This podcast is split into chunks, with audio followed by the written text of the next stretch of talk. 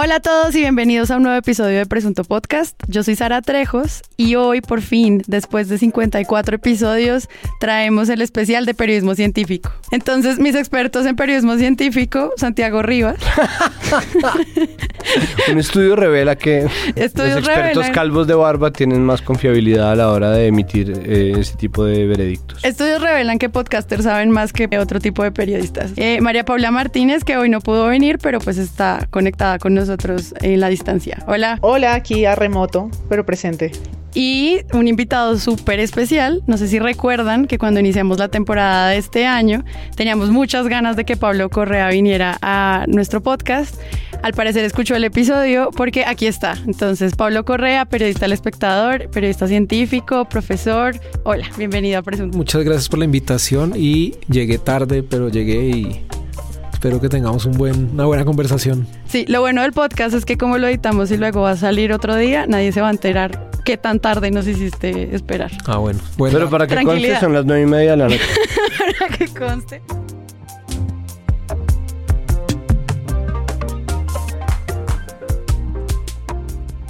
Hoy tenemos diseñado un episodio de periodismo científico ya habíamos hecho antes episodios sobre periodismo cultural, sobre periodismo deportivo y creíamos que este era una deuda y también un sueño, muchas ganas de trabajar que teníamos para hacer el episodio de ciencia por muchas cosas que están ocurriendo, sobre todo porque los medios pues nos siguen asustando con la pandemia. Desarrollo en CMI. Y mucha atención porque a esta hora se investiga si el virus mortal coronavirus llegó a nuestro país. Un pasajero con visa de trabajo colombiana fue trasladado a un centro médico para identificar si está contagiado o no con esta enfermedad.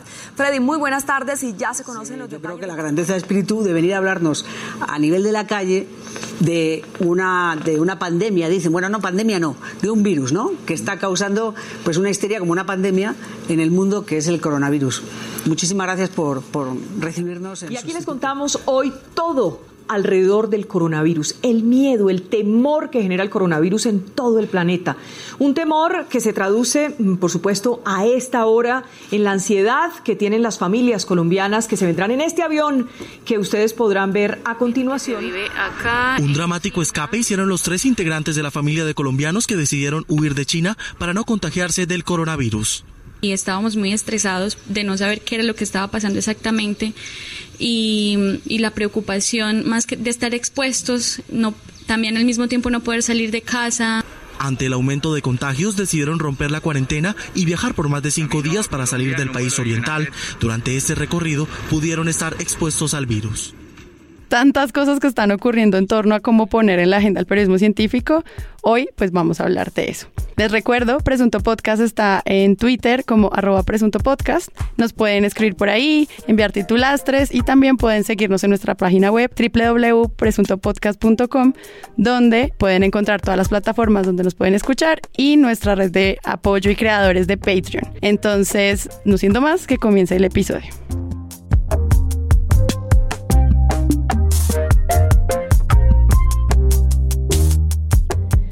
Bueno, siempre que hacemos estos episodios sobre tipos de periodismo, arrancamos simplemente con una definición muy rápida. Entonces, ¿qué es el periodismo científico? ¿Cómo podríamos definirlo en una frase?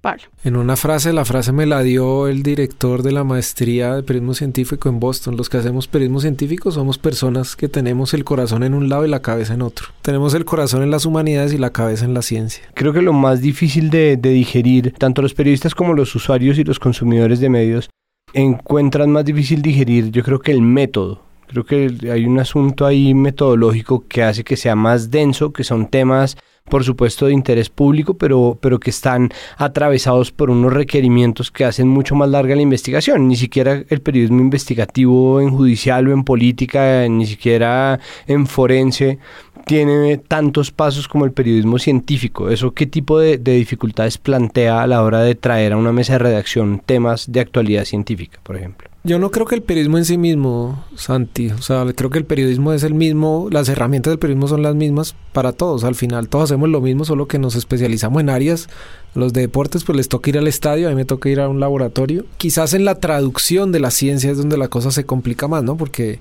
todos estamos familiarizados con el fútbol, estamos familiarizados de alguna manera con la economía, la política, nos sentimos capaces de opinar de todo eso.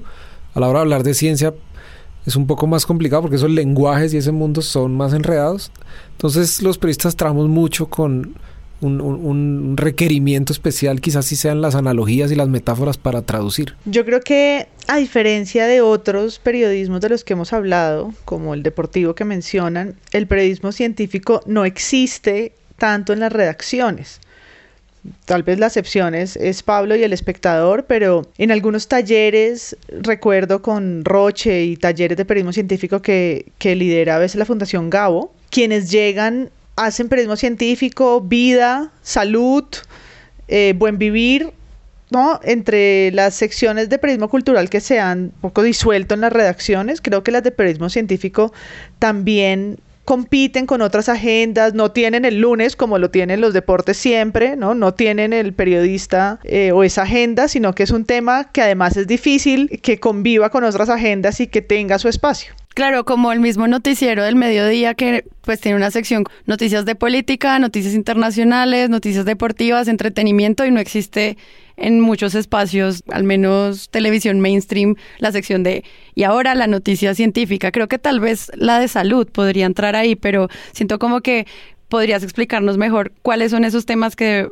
trata un periodista científico y muchas veces cómo empiezan a diluirse en esas agendas de, de los medios, por ejemplo. Pues primero le quiero dar las gracias a Presunto Podcast por su política de inclusión, porque los periodistas científicos definitivamente somos una minoría. Claro. Entonces, esta invitación creo que es valiosa en esa, en esa medida. Este, tienes razón, somos, ha sido muy poco, ha sido un periodismo sin una tradición en Colombia. O sea, en, en Estados Unidos ver revistas en las que esto se empezó a hacer hace más de un siglo y aquí apenas estamos arrancando. Y también eso, a propósito de lo que decía María Paula, se, se, se, convierte en un problema de identidad también porque no sabes qué entra y qué no entra ahí. Claro. para mí el periodismo científico es una sombrilla lo suficientemente amplia para abarcar periodismo educativo, de salud, medio ambiente y ciencia en general. Creo que todo eso al final entra ahí. Su merced estaba diciendo que era importante encontrar las analogías y las formas de, de aterrizar el conocimiento para la gente, pero creo que hay un competidor adicional que tal vez plantea un obstáculo o que se vuelve un agente de la conversación y es la ansiedad gigantesca que existe por los remedios milagrosos, ¿no? Entonces, si apareciera una nota de periodismo científico en un noticiario del mediodía, por ejemplo, ahí mismo aparecería eh, la crema para cicatrices que retrasa el envejecimiento y el, eh, el, hongo pitirosporum ovalem y no sé qué, y la pastilla de tales componentes que te quita tal cosa. Es decir, ustedes están compitiendo no solamente con el poco interés o, con lo minoritario del periodismo científico, sino además con que la gente está sometida a un montón de estímulos por parte de las farmacéuticas, pseudofarmacéuticas, los gurús, ¿no? El pensamiento mágico. ¿Cómo hacen ustedes para lidiar eso? ¿Qué papel cumple ahí un periodista científico como un divulgador, tal vez no solamente del conocimiento, sino un poco de un llamado a la calma y a, preservarse? Casi creo que hay dos posturas frente a eso. Una, somos los enemigos de, toda esa pseudociencia. O sea, y, yo creo que en el espectador hemos tomado un poco esa postura.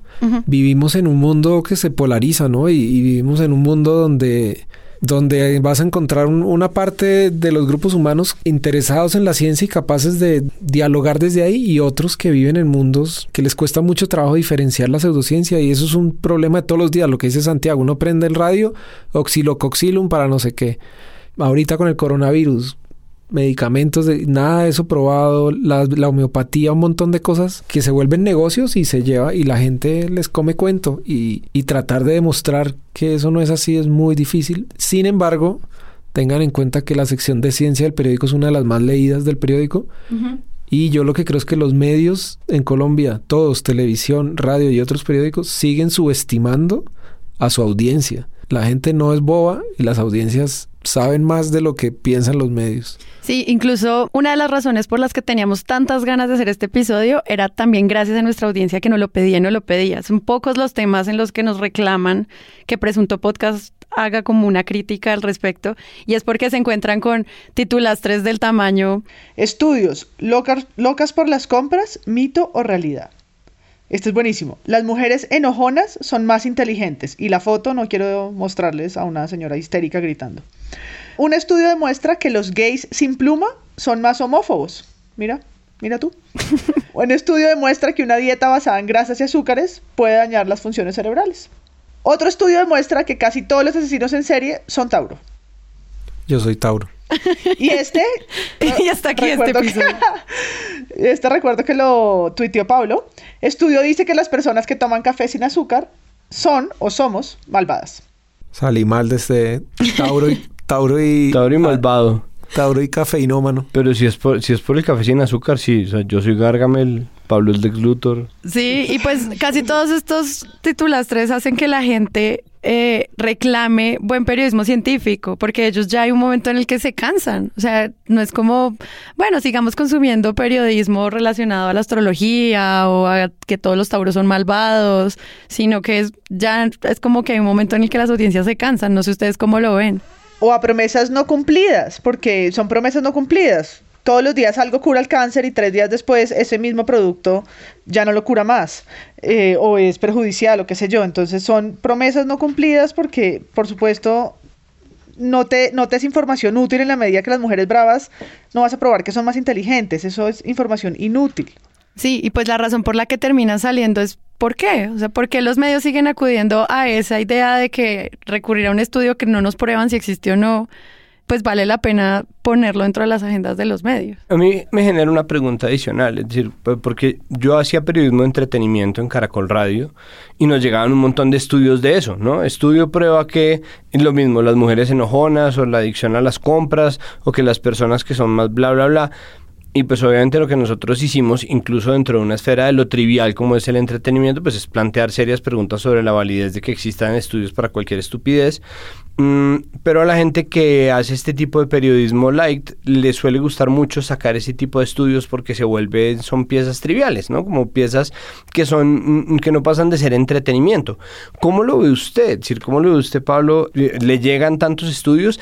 ¿Qué tanto de esos estudios podrían, y esto yo lo digo siendo muy abogado del diablo, podrían de pronto ser verdad, pero porque una universidad, así sea la universidad tapita del patito, podría decidir hacer un estudio al respecto, qué tan a menudo le llegan estos estudios, ¿hay algún estudio que sea serio en medio de esta ola de información? ¿Cómo lo, cómo lo lidian ustedes en vivir? Claro, tremendo filtro el que hay que hacer. Sí, es, ahora que estaban preguntando eso, casi que me quedé en blanco en la mente porque hay muchos desafíos. Por un lado, dentro de un periódico, yo creo que la primera vacuna para un medio es que logres poner un periodista científico dentro del medio. Porque una vez pones esa persona dentro del medio, ella empieza a controlar la información de ese medio. Por ejemplo, yo y el grupo en el que trabajamos en el espectador nos la pasamos peleando con las otras secciones para que no publiquen eso.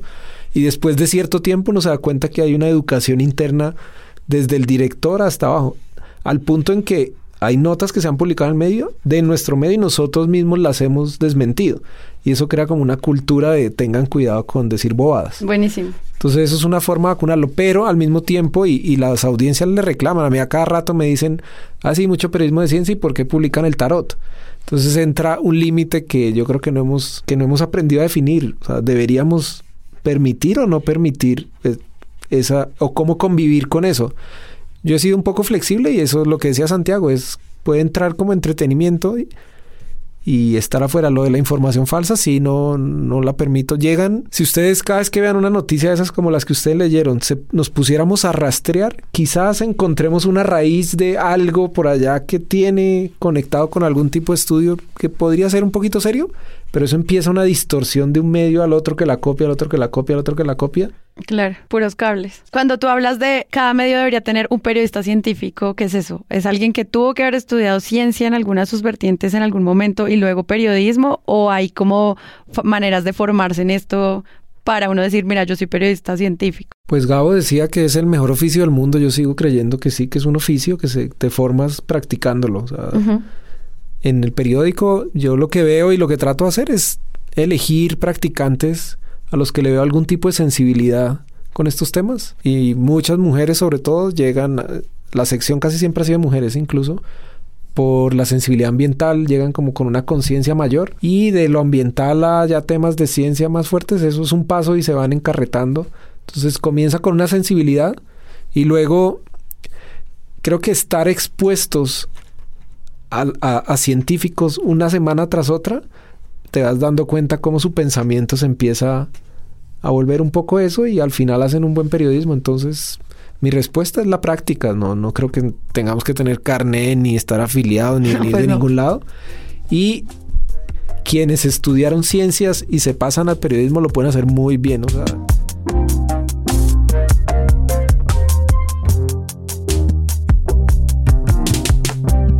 Nos metemos a la ministra. La ministra de Innovación, Ciencia y Tecnología, envuelta en una polémica por defender el uso de un hongo ancestral en las investigaciones preliminares contra el cáncer, le explicó a Noticias Caracol por qué, a pesar de las críticas, seguirá indagando sobre el tema. La razón por la cual tenemos de invitado en el podcast a Pablo es porque precisamente el periodismo científico estuvo en la agenda de comienzo de año durante muchas más semanas de lo que es habitual por un tema álgido que viene relacionado con una cosa que usted ya dijo, que es la idea sobre la flexibilidad y sobre la tolerancia al engaño. Y por otro lado, sobre algo de lo que no hemos hablado, pero que valdría la pena evaluar muy rápidamente en contexto, y es que ya Pablo ha hecho un hábito de desenmascarar mentiras en el ámbito científico, y, y esa es una costumbre que se ha cultivado muy sanamente desde el espectador. Tengo dos ejemplos, usted me corrige si me equivoco. Uno es Raúl Cuero, que es un científico colombiano que mm, infló muchos de sus reconocimientos, mintió muy a la manera de los políticos colombianos sobre el tipo de reconocimiento que había recibido o el tipo de vinculación laboral que tenía con, por ejemplo, la NASA. Y está también la historia de Jorge Reynolds, que es relativamente reciente, es del año pasado, 2019. Jorge Reynolds a uno le enseñan toda la vida que fue el inventor del marcapasos y resulta que no. Y esos dos artículos evalúan y desenmascaran un par de mentiras científicas. Eso había hecho, por supuesto, Mella, había generado una serie de comentarios yo creo que en una base amplia del público, pero nunca nada como el artículo que publicaron sobre, bueno, la serie de artículos que publicaron, pero pues el artículo inicial que publicaron sobre la dudosa promesa de curar el cáncer que hizo la que ahorita es nuestra primera ministra de Ciencia, Innovación y Tecnología, Mabel Torres.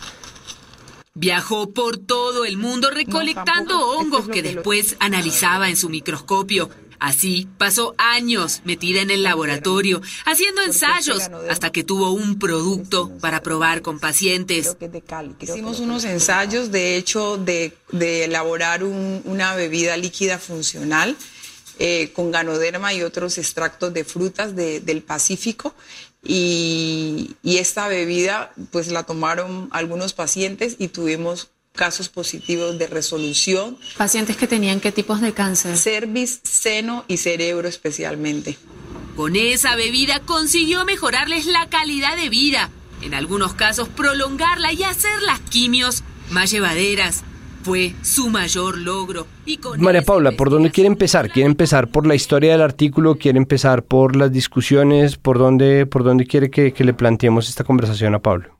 Pues yo quiero arrancarla por cómo vio él el cubrimiento a Mabel un poco entre algo que yo leía hoy que era como entre los prejuicios y el estigma y la novedad y lo político y la ciencia y su experiencia científica. Mabel ya venía de pertenecer a la misión de sabios, qué sé yo, ¿no? Pero en enero hay para mí como una tensión, ¿no? Hay un discurso ahí en disputa entre enaltecer la llegada de la primera mujer negra y su procedencia, que además tiene que ver con lo ancestral, y la otra raya eh, del otro lado, donde está las promesas del cáncer que no son, que, cuyo método científico está muy cuestionado, si es ético o no es ético lo que hizo con pacientes. Ahora además hace poco sale que también dijo que tenía un reconocimiento en sus estudios que tampoco es. ¿no? Y cómo se lidia con una, esa dicotomía político-científica. Esa pregunta está como para un científico.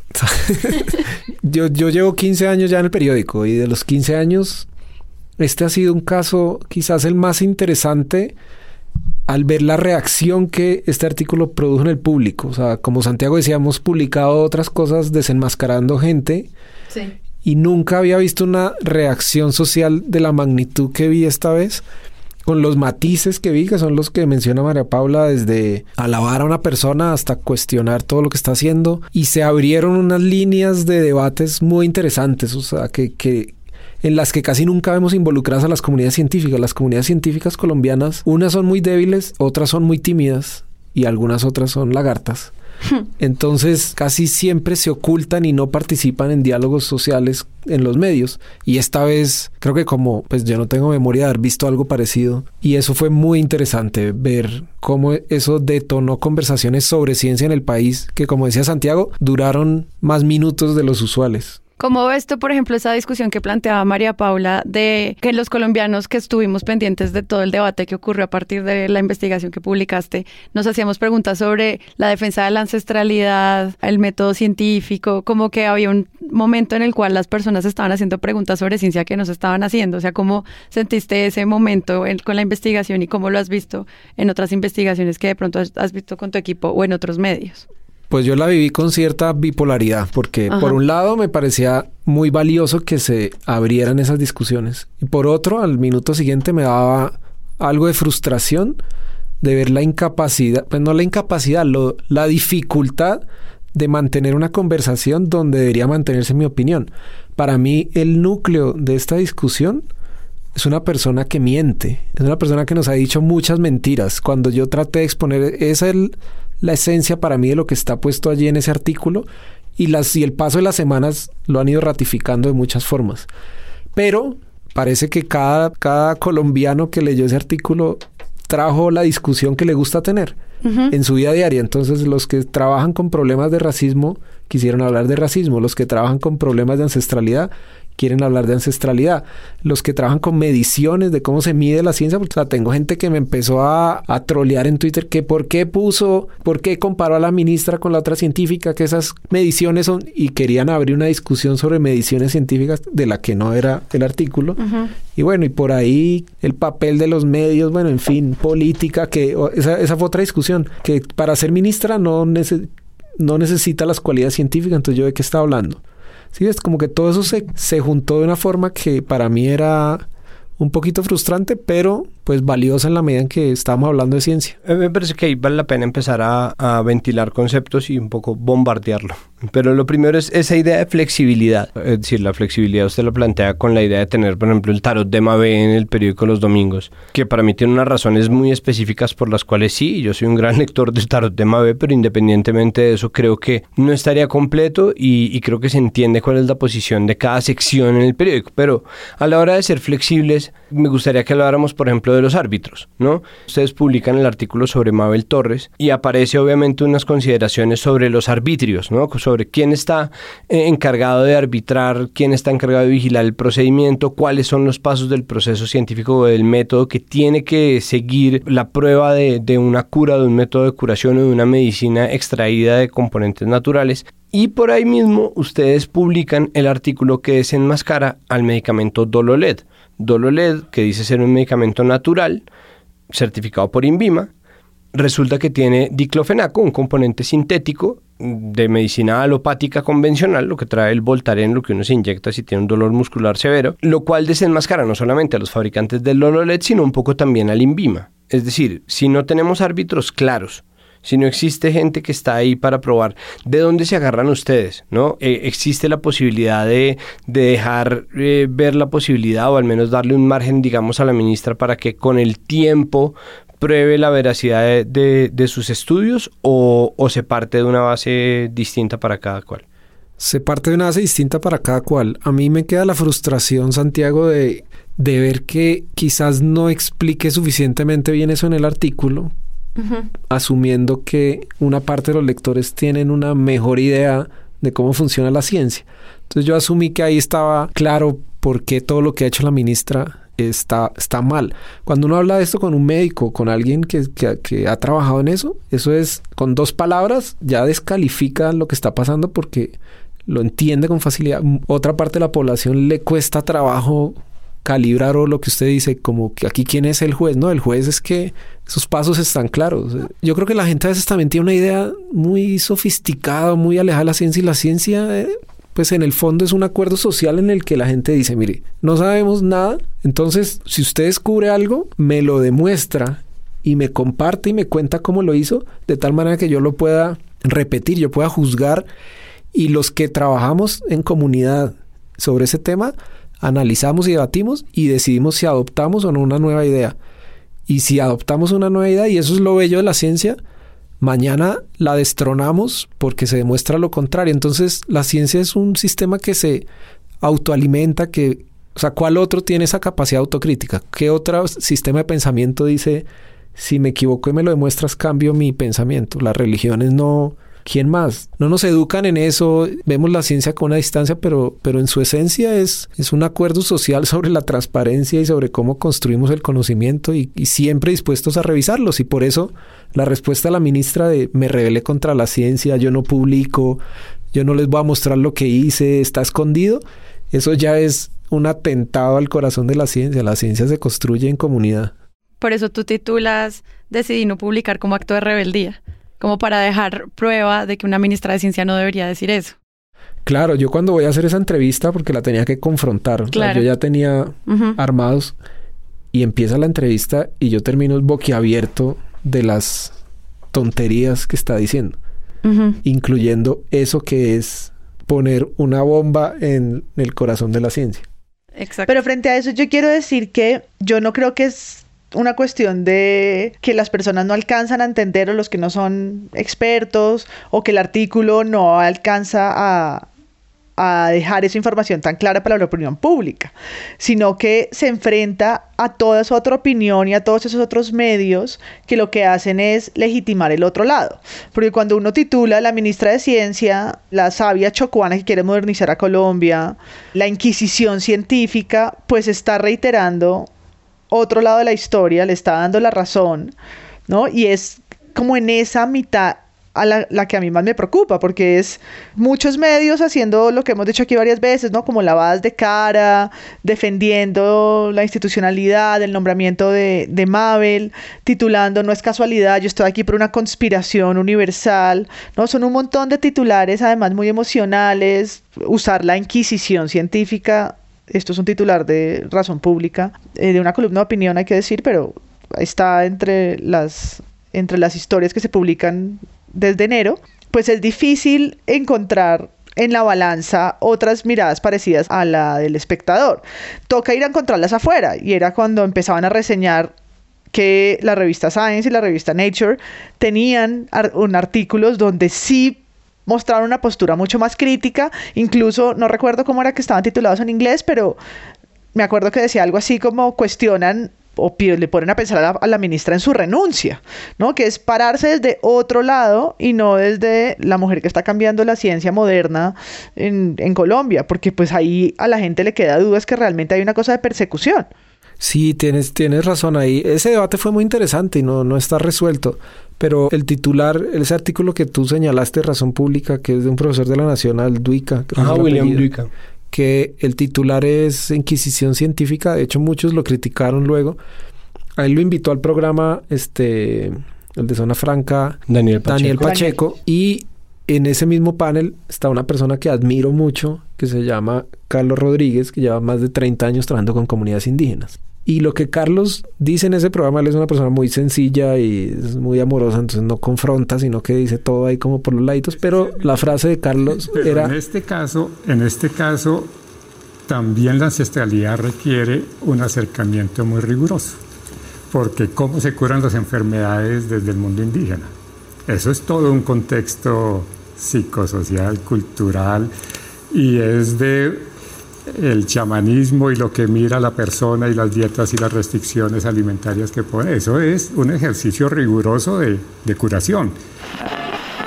Entonces, ¿a qué argumentos y a qué evidencia recurre para acudir a, a la ancestralidad? Porque la ancestralidad también tiene su parte muy rigurosa. Y está ¿no? claro cuál es el método para... Entonces Carlos para mí quizás sea uno de los colombianos que mejor entiende los dos mundos, el de la ancestralidad y cómo se construye ese conocimiento en comunidades y el de la ciencia formal. Y en esa medida yo creo que la ministra le hizo daño a ambos mundos. O sea, esa gente que está defendiendo la ancestralidad están, en mi opinión, parados en el lugar equivocado, porque es que la ministra ni hizo bien ciencia, ni hizo bien el trabajo con las comunidades cuando es el trabajo, por ejemplo, que Carlos ha hecho con pintores indígenas para que pinten la biodiversidad, como en Colombia es que también lo plantean como si eso fuera nuevo, cuando en Colombia cualquier persona que trabaje en plantas, en etnobotánica, le ha tocado ir a las comunidades a trabajar con las comunidades. O sea, ese dilema es falso. En Colombia una gran parte de la ciencia es en diálogo con las comunidades porque saben que si vas a empezar a buscar plantas, te toca ir a hablar con las comunidades. Hacia atrás, Humboldt, ¿cómo llegó hasta el Orinoco? Pues lo llevaron la gente de las comunidades de esa época porque jamás iba a llegar solo y le indicaron todo lo que tenía que saber. ¿Cómo sortea la discusión ideológica? Se sale de su control absolutamente, ¿no?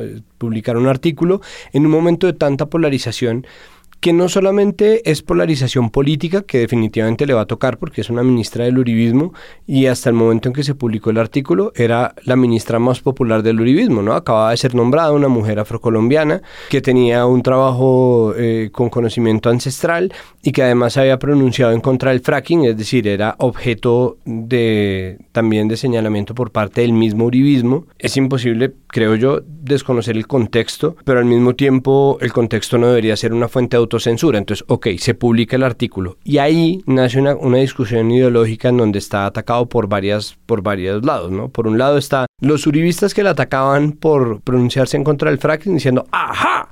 ¿No? Y por otro lado están un, sector del feminismo defendiendo a una mujer porque se asume que existe un sesgo de género para mí es imposible decir si lo hay, decir, hablando, ay, sí, hablando yo como hombre, para mí es imposible decir si lo hay, preferiría que María Paula se pronunciara al respecto, que Sara se pronunciara al respecto y usted me dijera cómo sortió esa, esa discusión. Y está también el componente étnico, porque a usted seguramente ya le ha pasado con Raúl Cuero, pero la defensa del conocimiento y del posicionamiento y la representación de las comunidades afro en la política y en las políticas gubernamentales, pues es mínima y cada vez que hay un nombramiento se tiene que asumir como un triunfo y en este caso las mentiras por supuesto invalidan ese nombramiento. ¿Cómo sortear esa discusión ideológica tan fuerte y además tan llena de niveles?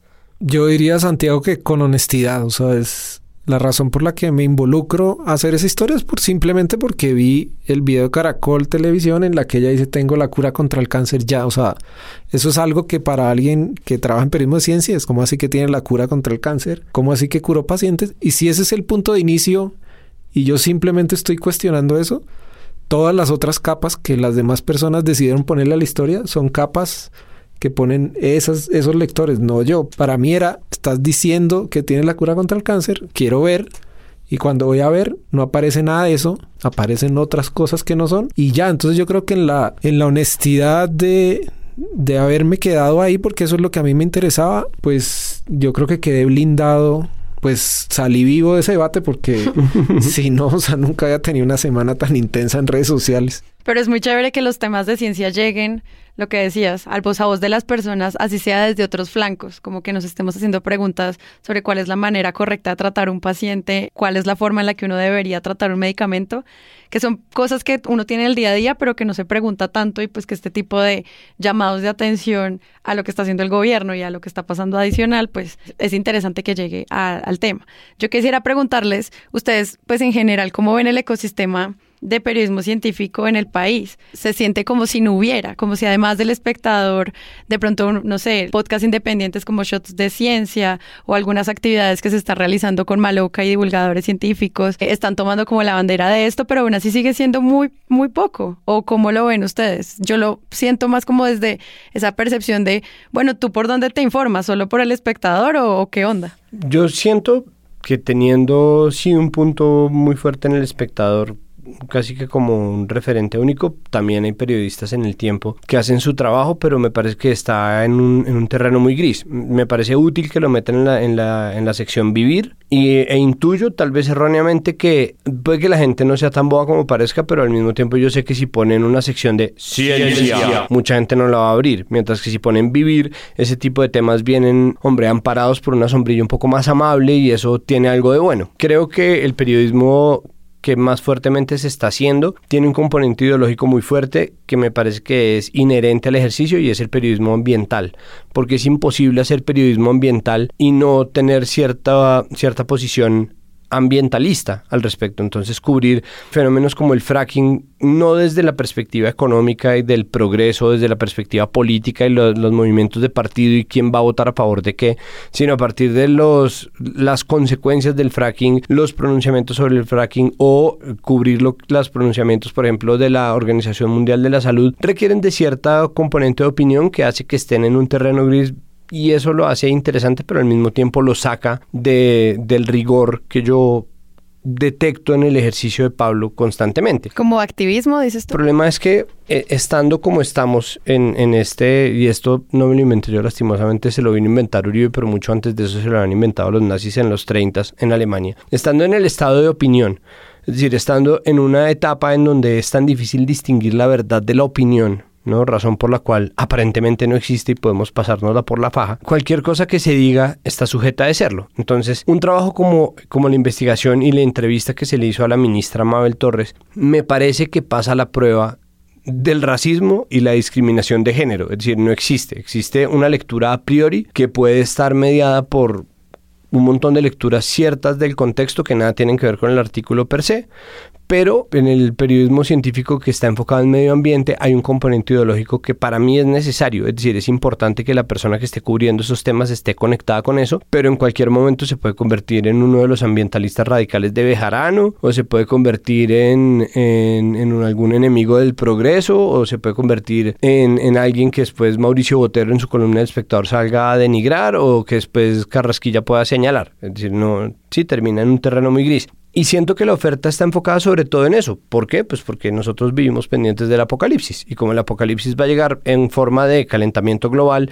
o en este caso, ya vamos a pasar ese tema eventualmente de coronavirus o de pandemia, entonces creo que mucho de, los esfuerzos y mucha de la energía de los, de los equipos de periodistas científicos o dedicados a ese tema es, eh, se enfocan de más en, en, en esas dos, calentamiento global y catástrofe ambiental y pandemias y enfermedades porque pues la salud obviamente hace que sea primordial. Lo otro es la oferta de médicos periodistas. Está Santiago Rojas que tenía el programa, yo no sé si sigue teniéndolo en RCN, pero pues es terrible tener un canal de televisión en el cual uno no puede hablar de diabetes infantil porque no puede hablar de lo malo que son las gaseosas y las bebidas azucaradas. Y al mismo tiempo Santiago ha hecho un esfuerzo que a mí no me parece del todo malo, pero que obviamente ya no encaja en el periodismo científico, de hablar desde un enfoque holístico, ¿no? Como hablar con gente que hace eh, terapia de no sé qué y gente que se enfoca en cultivar la meditación, que a mí no, me parece que sea un método no probado, pero no tiene nada que ver con método científico, que, que se esfuerzan a hablar ¿no? de energías y es decir, por buscar por muchos otros lados, entonces termina siendo periodismo de bienestar. Creo que está todo el tiempo tambaleándose en zonas grises el periodismo científico. Con tu pregunta, Sara, de si hay más gente. Como el ecosistema. El ecosistema, primero yo digo que aquí la mamá del periodismo científico es Lisbeth Fogg, que es una periodista que ha trabajado muchos años y hace más de 30 años trabaja en periodismo científico y, tiene una obra para mostrar. ¿Y dónde publica eh, ella, digamos, para ella recomendarla? Hace muchos años trabajó en Colciencias, tenían unas agencias de noticias científicas en esa época. En El Espectador ha publicado, ahorita dirige una revista de periodismo científico que sacó la Javeriana que se llama Pesquisa. y, están pasando cosas interesantes. Está Ángela Posada, que es una periodista que trabaja muchos años en el tiempo y es freelance, que ella casi hizo su carrera escribiendo fuera del país, pero está ahí. Estaba Ramiro, me olvidó Ramiro del colombiano, que durante muchos años Curiosciencia, se me olvidó el apellido. Y hay un grupo de jóvenes emergentes que son sorprendentes, que están llegando con nuevas ideas. En Uninorte surgió también una revista de periodismo científico. Está Elena Cortés en el colombiano que trabaja en periodismo en salud. Está Shots de Ciencia, está Ciencia Café para su merced. Está Carlos Urrego en Manizales haciendo cosas. Hay gente y hay otros científicos que se han vinculado, están haciendo divulgación de ciencia también que está muy interesante. Entonces hay un ecosistema, está creciendo y están pasando cosas muy chéveres.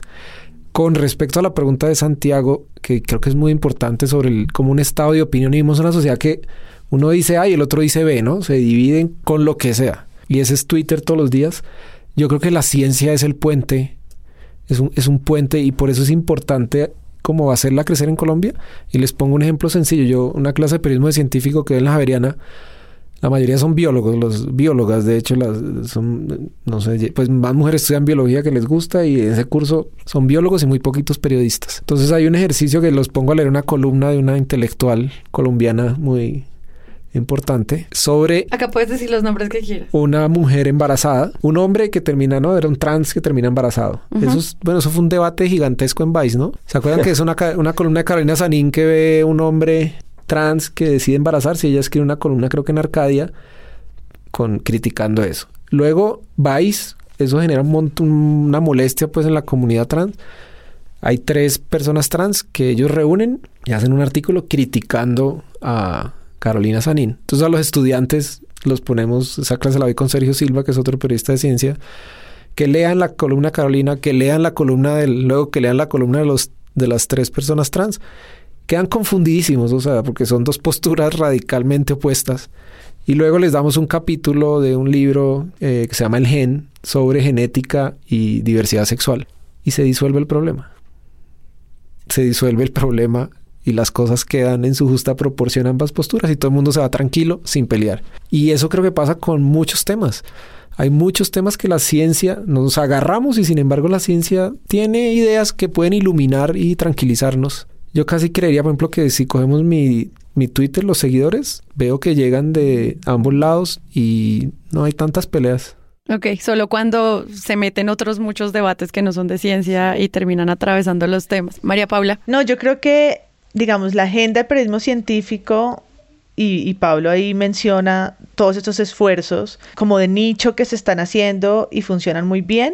Siento que es un camino más difícil cuando es el enfoque científico en otras áreas. Es decir, cuando nos metemos a las farmacéuticas y el Dololet, ahí es mucho más difícil porque ya no es tanto puente, porque ya no es el método científico o sino ese oscuro mundo de las empresas, de, de la corrupción en otros, en otros casos, ¿no? Uno cómo explica ciertos fenómenos que pasan la frontera de la ciencia. El cambio climático pues también tiene mucho de política y mucho de economía, lo mismo el fracking y sus los ingresos y lo que se produce, ¿no? Hay un montón de debates que para mí tienen una, un matrimonio de ciencia con algo más que lo hacen muy difícil, porque además entran en la ideología a jugar con eso, pero también con otros con otros elementos.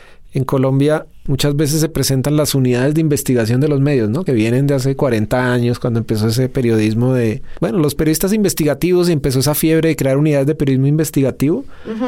Pero cuando vas a ver los periodistas investigativos, es- la unidad es uno en realidad. O sea, la- Es una unidad. Es una unidad. Una unidad, una unidad de literalmente. ser humano.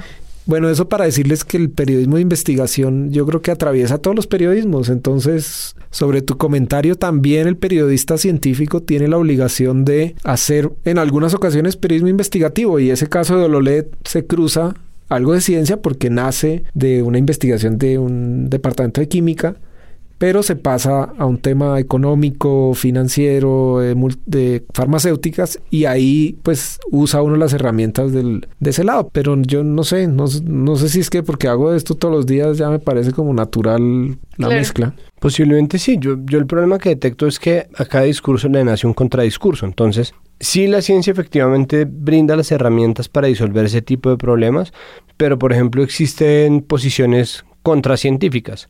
Es decir, la- siempre va a haber alguien que diga como, pero ¿por qué ese enfoque tan rígido? O como no me parece que en este caso el enfoque deba ser tal cual, tal. Eh, y hay citas y hay cifras para, para soportar cada opinión. Puede que estén mal usadas, pero ahí están. Es decir, es muy fácil diluir la conversación, a eso me refiero yo. ¿Qué tan difícil es realmente divulgar la ciencia dentro de sus correctas proporciones? No, pues yo creo que toca todos los días, en, estando en un medio de comunicación, hay que verdad hacer un acto como de humildad y acordarse que uno solo cumple con su trabajo y lo que pase ahí para adelante no lo controla. O sea, es la sociedad con su complejidad y sería muy pretencioso uno tratar de controlar eso.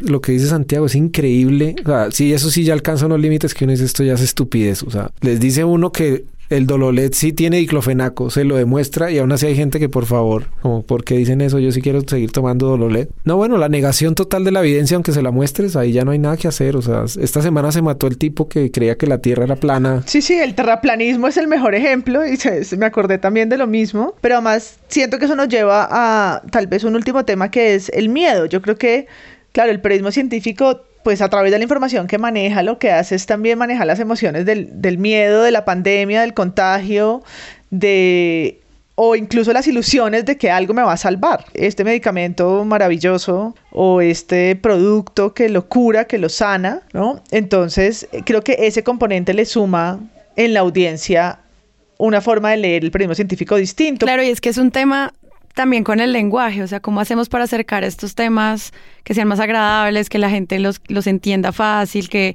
no pase como lo que mencionabas al comienzo, que tú dabas por sentado una idea y que al final tal vez no todo el mundo la estaba compartiendo y no todos teníamos ese marco como de ciencia. Y sobre todo, como hacernos preguntas, no solo la divulgación, sino como uno que le dice a la gente de cómo consumir periodismo científico, porque no es solamente que el periodista haga las cosas bien, sino que cuando yo lo esté leyendo yo pueda tener como las herramientas para descartar como esa calidad también. Yo creo que Santiago dio una clave hace un rato y es, no lo llamemos ciencia y ya está. O sea, esas, de hecho, esa etiqueta de vivir es, es, es, noble por eso, porque la gente entra y eso ayuda mucho. O sea, quizás lo primero que tenemos que hacer es no llamarlo ciencia porque se trata de un montón de aspectos de la vida cotidiana. O sea, tus medicamentos necesitan periodismo científico para contártelo bien.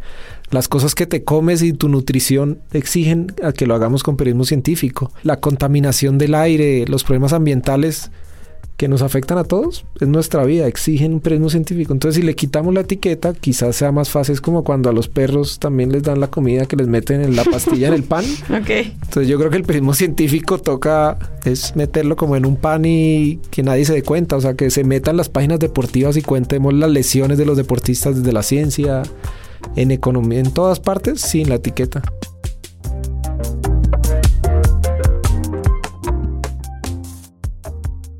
¿Qué tan desinformados se sienten ustedes con el coronavirus?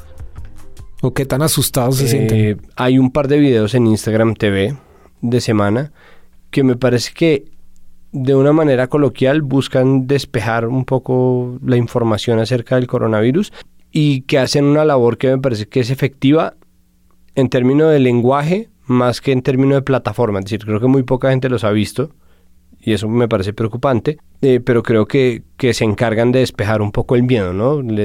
hay, una, hay una que es una viróloga diciéndole a la gente como, mire, no pasa de ser una gripa, es una gripa un poco más dura, mucho más infecciosa, eh, se ha propagado, pero no es el momento de sucumbir al pánico y me parece que eso por ahora es lo más importante. Pero en términos de información real, creo que es muy poco. Y creo que es muy poco también porque uno, sin darse cuenta y sin saberlo, y lo hemos dicho 700 mil veces en este podcast, uno cuenta dentro de su entorno informativo a las redes sociales y las redes sociales pues es un teléfono roto eterno, ¿no? Entonces uno leyó en un medio verificado una noticia en donde llaman a no sucumbir en el pánico. Uno vio un video en donde le, hablan en realidad sobre el coronavirus, sobre sus implicaciones, sobre el tiempo de incubación, sobre las cosas que uno debería saber, cuáles son los cuidados, cuáles son los remedios, de cuánto es la cuarentena, qué va a pasar con los colombianos, no, ese tipo de cosas. Pero lee 200 cuentas más que el cerebro de uno no alcanza a verificar, ni a chequear, ni a saber, ni a filtrar, diciendo todo tipo de cosas incluso hablando sobre la traída, y eso es ya otro tema que ya pertenece a periodismo político, ¿no? La traída de los colombianos que estaban en Wuhan y termina siendo, por ejemplo, más interesante dentro de los otros videos que, que rescató Sara del Instagram de semana, la entrevista que le hacen al colombiano que decidió quedarse, que me parece que es la persona que termina llamando a la sensatez de primero, ¿no? Como me conviene más enfermarme en China, esto no es tan grave, la gente no está muriendo en las calles, ¿no? Entonces es como todo lo que uno pensaba que, que podía pasar y que uno no sabe dónde lo vio, porque uno no puede demostrar que lo vio en un noticiero, que uno no puede demostrar que lo vio en una revista, en ningún lado, termina siendo desmantelado por una simple conversación. Pero pues ahí sí demuestra en serio que los medios pues tienen mucho que ver en que esto sea el tema del mundo en este momento. Total, total, y es que es imparable. No solo las redes, exacto. Es imparable. Incluso en el espectador, los mismos reporteros empiezan a sentir la presión, porque es que el jefe se asusta porque viene el otro medio, el otro jefe viene el otro medio y empieza, o sea, la epidemia es de miedo y la epidemia de desinformación y la epidemia de competencia por todo el mundo y al final pones a, la, a toda la sociedad en un estado de, de, nerviosismo extremo. Yo, yo quería, yo creo que María Paula puso una palabra muy importante en la conversación que era miedo y emociones. Y no solo el periodismo científico, sino todo el periodismo tenemos un reto tremendo de ver cómo guiamos a la sociedad para transmitir información en medio de esas alteraciones emocionales porque la gente al final reacciona mucho más fácil con las emociones que con la, con la razón. Y eso es un reto de todos. Yo creo que este programa que ustedes hacen tiene eso chévere, que es está enseñando pensamiento crítico, pensamiento crítico en los medios pero le ayuda a la gente a juzgar a los medios y, no comer cuento entero. Lo mismo hace el periodismo científico de alguna manera, es démosle herramientas a la gente para que sea crítica con los poderes, con cualquiera, con los medios, con las farmacéuticas y la gente decide. Claro, y además en ese camino donde siempre hablamos de cómo se construyen las historias, que cuál tiene más clics, que cuál te llama más, pues obviamente declaraciones, digamos, un poco incendiarias de la Organización Mundial de la Salud como el mundo no está preparado para esta epidemia. O sea, es como tú entras y solo con esa frase ya está titulada en más de, no sé, 40 medios, la misma frase es el mismo titular y eso simplemente te dice si una organización de ese tamaño tiene miedo, pues el periodista en vez de decir, pongamos a prueba ese, esa cita, ¿será que sí es la pregunta correcta que nos deberíamos estar haciendo? ¿Qué otras personas están actuando? Cuando una fuente de ese tamaño habla así, pues el periodismo científico, no sé, pregunto, Pero mira, termina muchos- sesgándose de qué manera, Mu- por a ejemplo. muchos periodistas tienen la presión del clickbait y de tratar de llamar la atención, ¿no? Y yo lo que le digo a los periodistas es, bueno, usemos eso, pero para a favor del, de la ciencia. Entonces, por ejemplo, muchas veces esas historias que están circulando. Me acuerdo de una que era lo de la rata que se enjabona. Yo no sé si ustedes vieron ese video que era una rata que se estaba enjabonando y eso fue mundial. Obviamente nosotros quisimos llamar como a, a gente de veterinaria o que trabajan con eso a, a identificar qué animal era y cómo explicar ellos ese comportamiento. y esa nota fue la más leída quizás del mes en el espectador, que era la rata que se enjabona no se enjabona. Y le explicábamos por qué. ¿No se enjabona? No, no era una rata autoenjabonada, sí, como... Entonces siempre también usamos ese recurso en periodismo de ciencia muchas veces, coger esas noticias virales falsas para sí, para aprovechar y contar algo de ciencia. esto del, pensamiento crítico que mencionas tiene que ver también como en dónde la gente busca la información y eso es pues algo de lo que al final eh, queremos resaltar cuando hacemos los capítulos de presunto y yo creo que es lo mismo cuando alguien quiere autodiagnosticarse usando Google, ¿no? Como bueno, ¿dónde estás buscando información para saber si los síntomas que tienen serán cáncer y, y te vas a convencer realmente por la información que estás buscando en cualquier blog de papás que te confirma que en verdad tu hijo debe tener esa enfermedad aterradora que dice que tiene? O el pensamiento crítico de entender qué información o de dónde se valida la información, dónde se busca y quiénes son voces legítimas para eso, porque el resto siempre va a estar ahí, o sea, la pseudociencia va a estar, las creencias de los productos, la homeopatía, todo eso siempre va a estar ahí, ¿no? Siempre va a estar ahí haciendo un ruidajo, pero creo que el cultivar el criterio en donde busco la información es, es clave. Aunque, claro, eso estoy de acuerdo contigo, es clave, pero empieza mucho antes que el presunto podcast y el espectador y es en el colegio. O sea, ustedes ven las pruebas PISA, Colombia se raja y tiene puntajes muy bajitos y tiene puntajes muy bajitos en tres cosas clave que son matemáticas, ciencia y lectura. Entonces, cuando vas a ver, tenemos una sociedad que no sabe leer, Que pero que no sabe leer lo básico. O sea, si ustedes ven las preguntas que le hacen a los niños, en, la- en la- son cosas y no, no logran entender lo que están leyendo. Y lo ve Claro. uno en los artículos que publica. Incluso de gente que uno creería que está leyendo bien, no saben leer y luego no saben entender la ciencia. Entonces ese pensamiento empieza ahí. Y piensen también que vivimos en una sociedad donde se valora más un lado de la cultura que el otro, que el, que el, que el de la ciencia.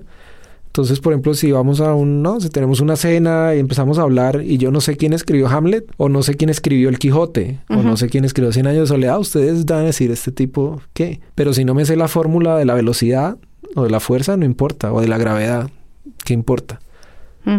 Entonces, eso es lo que decía un, un británico se llama J.P. Snow, que es, creamos dos culturas, se dividieron en nuestra sociedad y no hemos sido capaces de crear un puente entre artes y ciencia. Y eso es súper importante y comienza en el colegio y hasta que no construyamos ese puente, pues ese pensamiento crítico no va a funcionar. Yo creo que es decirle a todas las personas que escuchan Presunto Podcast que nos pidieron que hiciéramos este episodio, pues que sigamos haciendo el llamado de atención sobre cómo la ciencia atraviesa en serio nuestra vida desde todas las formas, que es impajaritable que se haga de manera responsable. Es como una invitación a las audiencias a seguirlo trabajando, también a los periodistas a que aumenten pues su recuriosidad y trabajen pues estos temas de ciencia, que en el otro episodio nosotros decíamos, bueno, a veces también es muy duro no creerle a una fuente del tamaño de una ministra que en serio dijo eso, ya porque tú tenías las herramientas y te hiciste una pregunta como muy raro, lo que hace un periodista normal es decir, wow, tenemos la cura contra el cáncer. Entonces como empezar a dudar de esas cosas es también como un llamado a la reflexión que pues habíamos hecho acá en Presunto y pues ya con eso yo quería, pues no sé, una reflexión final, María Paula. No, para mí desconfiar del poder es regla básica y que no se puede olvidar en como en ninguna de las de las áreas. Y Santiago dejó, digamos, algo ahí abierto sobre lo de género y, y racismo. Y yo no sé si por mujer o porque tengo el derecho a decirlo, pero no siento tampoco que la discusión de Mabel haya pasado por ahí. Al revés, creo que no hacerlo sería un, un, gesto de desigualdad. Ah, entonces a, la, Mabel, primera mujer científica, entonces no vamos a cuestionarle sus títulos ni sus investigaciones. O sea, lo contrario sería un comportamiento atípico. ¿sí? A cualquier ministro, a cualquier persona en el poder está para revisarle al de economía si es corrupto, al de, ¿no? A, a, sus áreas y a sus experiencias y a sus declaraciones públicas y a la transparencia con que lo haga, porque ese es el acuerdo básico de un funcionario público. Entonces, yo creo que la, la desconfianza a la fuente y, y, por otro lado eso tan maravilloso que tiene, que es la comprobación del método científico, hace que esa forma de periodismo sea fantástica. Está, está para evaluarle sus áreas, sean estas áreas en general Arias Cabrales o Andrés Felipe Arias o cualquier Arias. No, mentira. Eh, mi reflexión, creo que tomo la mitad de mi reflexión, es lo mismo que dijo María Paula, es, es aprender a cuestionar el poder porque es algo que aprendemos de la ciencia y, y, en la ciencia misma eso es un cuestionamiento constante, no importa si quién lo dijo ni dónde lo dijo, se cuestiona. Para mí eso es central, entonces los oyentes de ustedes y las personas que estén interesados en esto, el cuestionamiento al poder como, una, como un eje y el otro que yo le añadiría que también es un aprendizaje de las ciencias es mantengamos viva la curiosidad, la curiosidad de los niños. Este, estaba en un almuerzo hace, hace ya varios meses y escribí ahí una columnita sobre eso hace poco para una revista, pero estábamos en el almuerzo, sirvieron el almuerzo. Estaban mis sobrinas ahí sentadas al, a, cerquita de 7, 6, 7, 8 años y sirvieron el jugo de lulo. Y la más chiquita dijo de repente por qué el jugo de lulo tenía tanta espuma. Entonces todo el mundo como que se miró, nadie sabía responder. Yo jamás me había hecho esa pregunta, pero tan pronto la hizo y como que los adultos la callaron, como, ay, bueno, sí, no sé. Y fue una pregunta que quedó sin respuesta. Yo escribí en Twitter, ¿alguien sabe por qué el jugo de lulo tiene tanta espuma? Y se armó una conversación súper, empezaron a aparecer químicos, por ahí apareció una tesis de grado a la nacional. Y bueno, eh, no voy a hacer spoiler de por qué el jugo tiene tanta espuma, pero... No, pero ¿cómo no, nos pero vas a ¿cómo dejar así? así? Déjenos la noticia. No, la tarea, tarea ahí para investigar y... Pablo lo único que quiere es que vayan y lo sigan a Twitter para que encuentren el hilo. No, no está, no está ni siquiera ahí. Este, pero es un llamado a mantener la curiosidad. O sea, miren que la, historia de la ministra o la del Dololet, la química que descubre lo del Dololet es siguiendo una curiosidad. ¿Cómo así esto? ¿Por qué me está generando este efecto? Y sigue la curiosidad y descubre un fenómeno que afecta a todo el país. Yo me fijo en unas palabras de la ministra, dijo, ¿cómo así que cura el cáncer? Es, solo persigo esa curiosidad y mantener la curiosidad yo creo que es, es uno de los valores más bonitos de la ciencia. Lo que yo digo al final es como pensar esos nuevos formatos que atraigan audiencias que normalmente no están acostumbradas a leer. Entonces, podcast de ciencia, súper bienvenidos. Chévere el espacio que se está haciendo en Shot de Ciencia. El último episodio que hicieron sobre cambio climático es impresionante. Y, por ejemplo, para cerrar, eh, lo que está ocurriendo en España con los youtubers de ciencia, que es impresionante también el nivel en el que crecen las audiencias interesadas en hablar de física con gente que hace física y que ahorita está haciendo comunicación. Entonces, todas esas cosas también invitar a las personas que dicen, bueno, yo sé de este tema, a comunicarlo, a conversarlo y a que esto sea un tema pues de la opinión pública. No, y eso es, sí. eso es muy importante lo que ustedes dicen. Miren que ustedes saben más de, de todos estos productos culturales, pero mientras Estados Unidos es una cultura que tiene programas como Dora la Exploradora, y un montón de, de, productos culturales en los que el nerd es el héroe. Nosotros no lo tenemos. Yo creo que lo más lejos de pronto fue Betty la Fea, en la que es alguien, es un héroe que resuelve los problemas con, con su inteligencia. No tenemos esa cultura y es importante que la sociedad conozca héroes de ciencia. Porque sí, claro. eso es lo que inspira a los niños. ¿Quién más pudo haber sido un gran nerd en la historia de los productos culturales colombianos? Pues es que nosotros creo que tenemos un problema, es que cada héroe de la ciencia que aparece se destruye. Se, se destruye. Pues mire, sí. Patarroyo, que en algún momento era nuestro superhéroe científico, de repente, mucho de eso también corre por cuenta de Pablo. pero Pablo Correa, destructor de Pablo héroes. Correa, cazador de, de héroes. Ese es, uno de los grandes, ese es uno de los grandes riesgos del periodismo científico. Crear héroes, porque la ciencia es como. Hay que tener cuidado con la idea del héroe, pero sí lograr mostrar personas que hacen bien las cosas sí es importante. Pero eso, eso sí, eso sí se lo puedo explicar yo culturalmente. La, la sensación de carencia hace que nosotros queramos a toda costa tener ídolos. Nosotros necesitamos héroes y somos capaces de sacarlos de cualquier lado y así es mucho más fácil que se derrumben. Bueno, pues muchas gracias Santiago por venir hoy a nuestro episodio de ciencia. No, que faltaba es- más. Me imagino que es- va a ser el primero de muchos varios. Vamos a ver cómo avanza todo el tema médico con las vacunas, antivacunas y todos los otros temas, eh, tierra plana, estrellas y demás. Eh, entonces, esto seguramente lo vamos a seguir tratando. Gracias a todas las personas que nos envían titulastres, que nos piden, por favor, que se haga buen periodismo científico. No, no lo pidan solo a nosotros, sino también a los periodistas que, escriben estos temas para que entre todos pues mejoremos como la rigurosidad del tema. Gracias, Pablo, por venir a Presunto. Eh, te hicimos un súper llamado por el anterior episodio y pues acá estás, entonces creo que eso va a funcionar. Vamos a seguir haciéndolo para que más periodistas nos acompañen. Muchas Y gracias. pues veamos cómo es que se hace también el detrás de cámaras de todo este trabajo. Eh, y María Paula, gracias también a ti por conectarte eh, y acompañarnos en esta discusión. No, a ustedes, método científico dice que si no acuesto a mis hijas, eh, mañana no van a ir al colegio.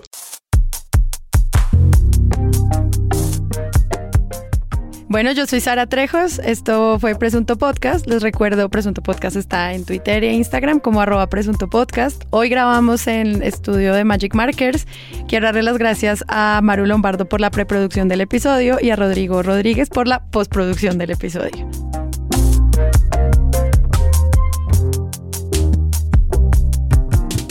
Están ocurriendo varias cosas en Patreon en este momento. La primera es que creamos una cuenta secreta que se llama Presunto Plus en Twitter. Ustedes nos pueden seguir si hacen parte de la comunidad que apoya este proyecto. Solamente tienen que entrar a la página web patreon.com es las presunto podcast para enterarse cómo participar. Y además van a poder tener una conversación con Carlos en 5 de marzo donde, digamos, de una forma privada pueden hacerle todas las preguntas que quieran y preguntarle por qué es que no vino en todo febrero a Presunto Podcast. Esa es una gran pregunta que le podrían hacer. Y esos son los avisos parroquiales. Nos vemos el próximo jueves. Chao.